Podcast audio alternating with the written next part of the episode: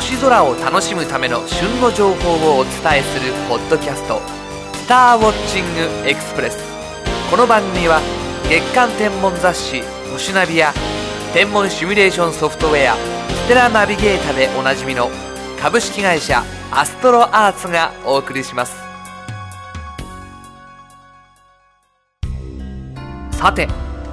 Google ムーンって知ってますか？Google ムーンはサーチエンジンや Google Earth でおなじみの Google 社のオンライン月面地図サービスです。現在は英語版のみですが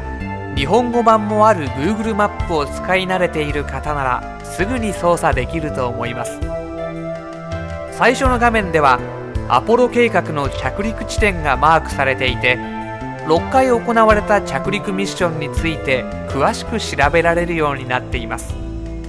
また各ミッションに関する説明や画像動画は NASA の膨大なデータベースとリンクしているので眺めるだけでも相当楽しめること受け合いですよ。月は最も身近な天体として太古の昔から人類を魅了してきました。望遠鏡が発明されてそれを夜空に向けた時人々が真っ先に見たのもやはり月だったことでしょう。そしてその月に向かい去る9月14日およそ40年前人類全体が熱狂したアポロ計画以降で最大規模の総合月探査機が H2A ロケット13号機で種子島宇宙センターから旅立ちました。というわけで今回は特集「家具や月に迫る」をお送りします。今からちょうど50年前の1957年10月ソ連が世界初の人工衛星スプートニク1号の打ち上げに成功しました。アメリカとソ連はその後次々に人工衛星を打ち上げ有人宇宙飛行宇宙遊泳などの熾烈な宇宙開発競争を展開していきます。1960年代になると最終的にどちらが先に月に到達するか国家の威信をかけたレースが繰り広げられそして1969年7月20日アメリカのアポロ11号が人類で初めて月面に到達しました。ところがアポロ計画以降長い間有人探査機はもちろん無人探査機もほとんど月へ送り込まれていません。アポロ計画で月の全てが分かったわけではなく残された謎も多いのですがアメリカをはじめ各国の予算とスケジュールが合わなかったのです。しかし21世紀に入り状況は一変します。アメリカは2004年に月への帰還をスローガンに月面高級基地建設をも視野に入れた新宇宙政策を発表。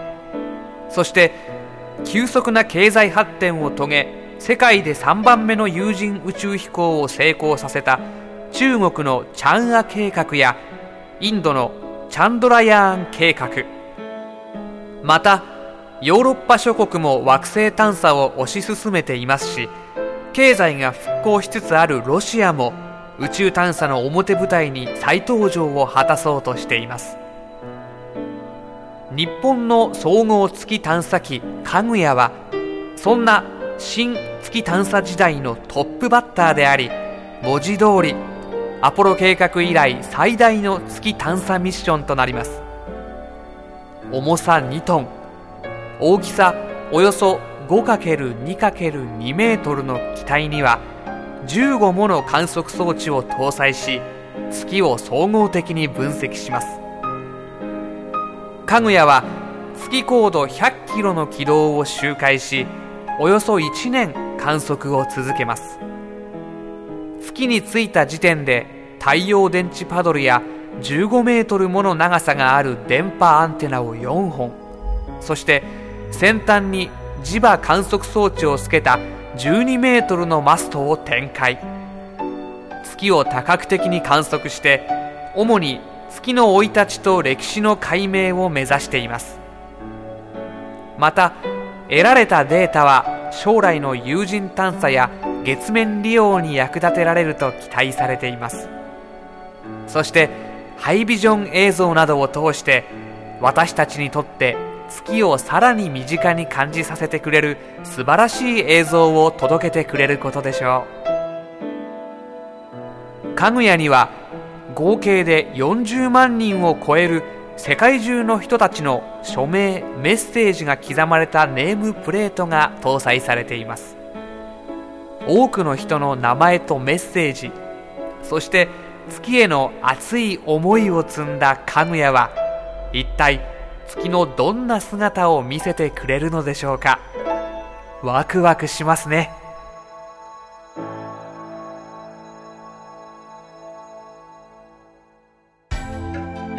今週のインフォメーション。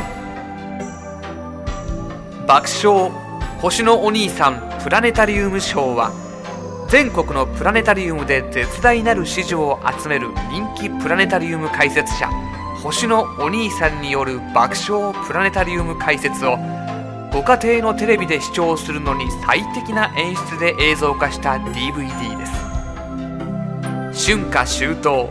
季節折々の代表的な星座や星空の見どころについて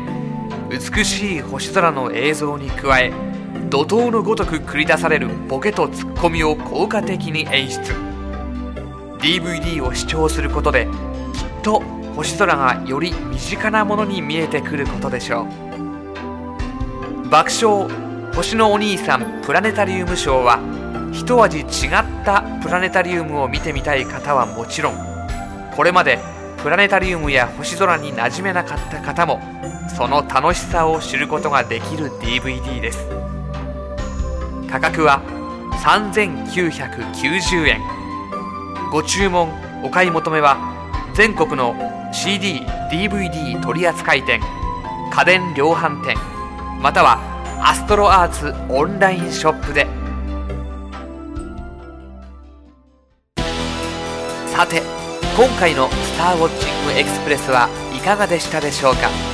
より詳しい星空を楽しむための情報はアストロアーツホームページ http コロンスラッシュスラッシュ www. astroarts.co.jp スラッシュをご覧ください。アストロアーツホームページには宇宙天文に関する情報をはじめソフトウェアや望遠鏡双眼鏡など星空を楽しむための様々な商品を購入できるオンラインショップもあります。次回の「スターウォッチングエクスプレス」は10月10日頃配信の予定です。それではまた。